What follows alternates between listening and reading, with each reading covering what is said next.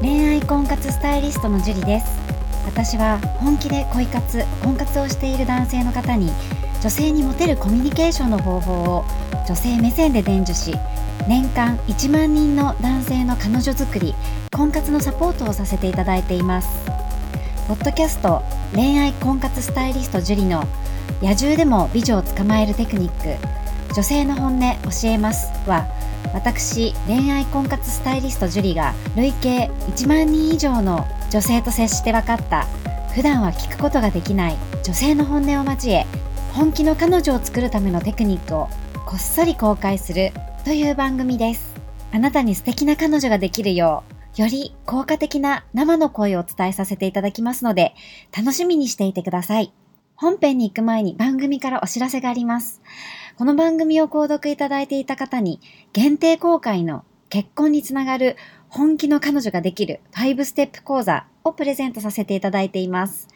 番組の一番最初のボタンをクリックすると、簡単にプレゼントが受け取れるようになっていますので、ぜひご覧いただければと思います。質問も受け付けていますので、どしどし送ってくださいね。それでは本編のスタートです。こんばんは恋愛婚活スタイリストのジュリですこんばんは、神崎です。はいじゃあ今日も早速質問の方からお願いしますはい、えー今回は N さんからの質問です。はいご無沙汰しております。いつもメルマガ、YouTube 楽しみにしています。先月のセミナーの懇親会の際にご相談させていただいた件ですが、また気になっている人と食事に行けることになりましたので、ご報告させてください。セミナーの数日後に連絡してみたのですが、やはり年末年始は忙しかったようで、2通ぐらいで途切れてしまいました。その後、ちょうど出張でニューヨークに行ったので、樹里先生に教わったお土産作戦を使って、少し日にちを空けて食事に誘ってみましたら、OK をもらうことができました。また誘いますねと向こうから言われていたのに、忘れていたと思っていた英会話カフェに誘われました。よくよく聞くと仕事が忙しい時期の後に体調を崩して2週間ほど会社をお休みしていたようです。連絡できないのはちゃんと理由があり、そういう女性の気持ちを考えることが大切と痛感するとともに、忘れたと思っていた英会話カフェにも誘われたので、樹里先生がおっしゃる女性は、線でつながっていることも痛感しました。また、お土産作戦も有効だったので感謝しております。まだこれがゴールではないので頑張ります。お忙しいところ最後まで読んでくださりありがとうございました。これからもメルマが楽しみにしています。という内容です。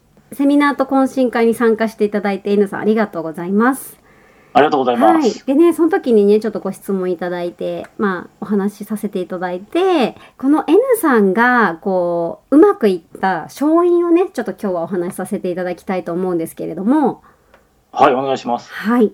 懇親会でいろいろお話しさせていただいて、まあ出張でね、ニューヨークに行くっていうことだったので、ええ、はい。その女性と会うために、使っていただきたい口実があるんですね。お、なんでしょう、それは。はい。で、ここに書いてあるお土産作戦なんですよ。お土産作戦、これ効果的なんですね。 かなり効果的です。あかなり、そかんななにり。。はい。 ああ、なるほど、教えてください。はい。で、例えば自分が、あの、はいどっか行く自分がいる地域以外の場所、出張だったり、はいはい、旅行だったり、うんうん。まあ、とにかく何でもいいんですけど、どこか自分が行かない地域に行った時には、はい。必ず気になる女性にお土産を買ってきていただきたいんですね。おお、なるほど。そう。それで、まあ、その前にもちろん甘いもの好きとかお菓子好きとか一応聞いといてもらいたいんですけど、はい。うん。で、お土産買ってくるって一応言わないで、まずは。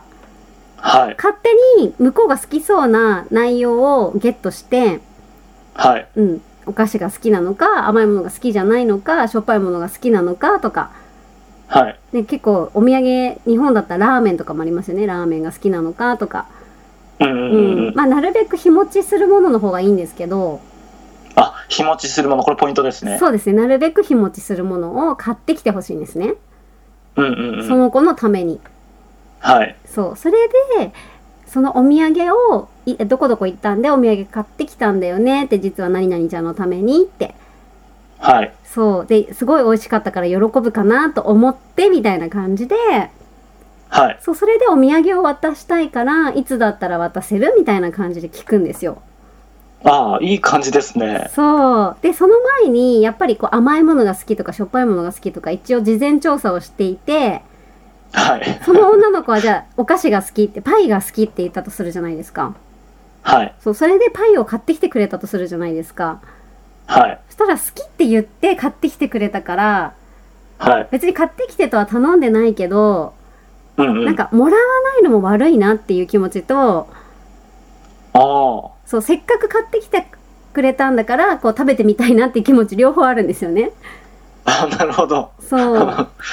しかもその自分が行かない、あの、旅行先のものだったらすぐに手に入らないじゃないですか。ああ、まあ、そりゃそうですね。そう。だからそこの美味しい自分の好きなじゃあパイうんうん。例えばね、自分が好きな、じゃあわかんないですけど、あ、うなぎパイとかね、愛知県とか有名ですよね。静岡ですあ、ねす。みません、ごめんなさい。静岡静岡とかうなぎパイ有名ですよね。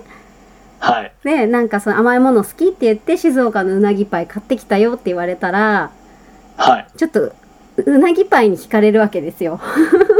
あ あ、なるほど。食べたい。 そそっかうそうそう。うん、うなぎパイ美味しいですからね。美味しいですよね。あれ超美味しいです。VSOP っていうのがあるんですけど、へ超ー美味しいです。そうなんです。まだ食べたことないですね。はい。で、それこそぜひ VS ね、おい OP 買ってきたとか言われたら、はい。うんすごい食べたくなるわけですよね。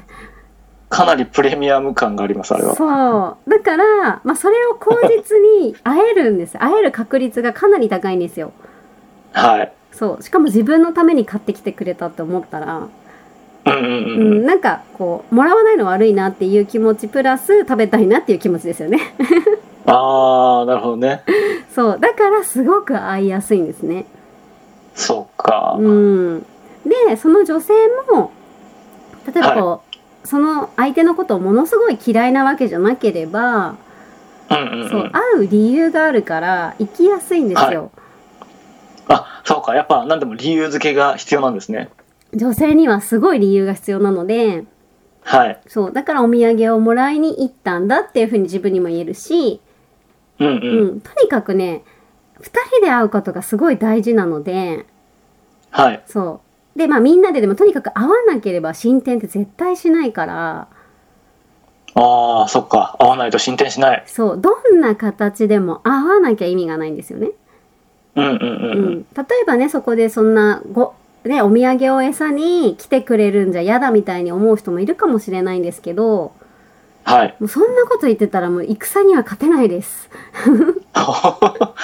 なるほど。もう戦国時代ですよね。戦国時代です本当にねあ会わなければ意味がない進まないはい。諦めるしかないんでうんうんうん。ねえもうとにかくうん理由を作って、うんうん、女性なら、あまあ、それだったら行ってもいいかなっていう理由を作って、そうまあ、アプローチをすると。そうそれで会ってからが勝負なんでそこで自分の良さをアピールする要はまああの例えばじゃあ芸能界だとオーディションっていうのがあるんですけどはい。はい、書類審査がまずあるんですね。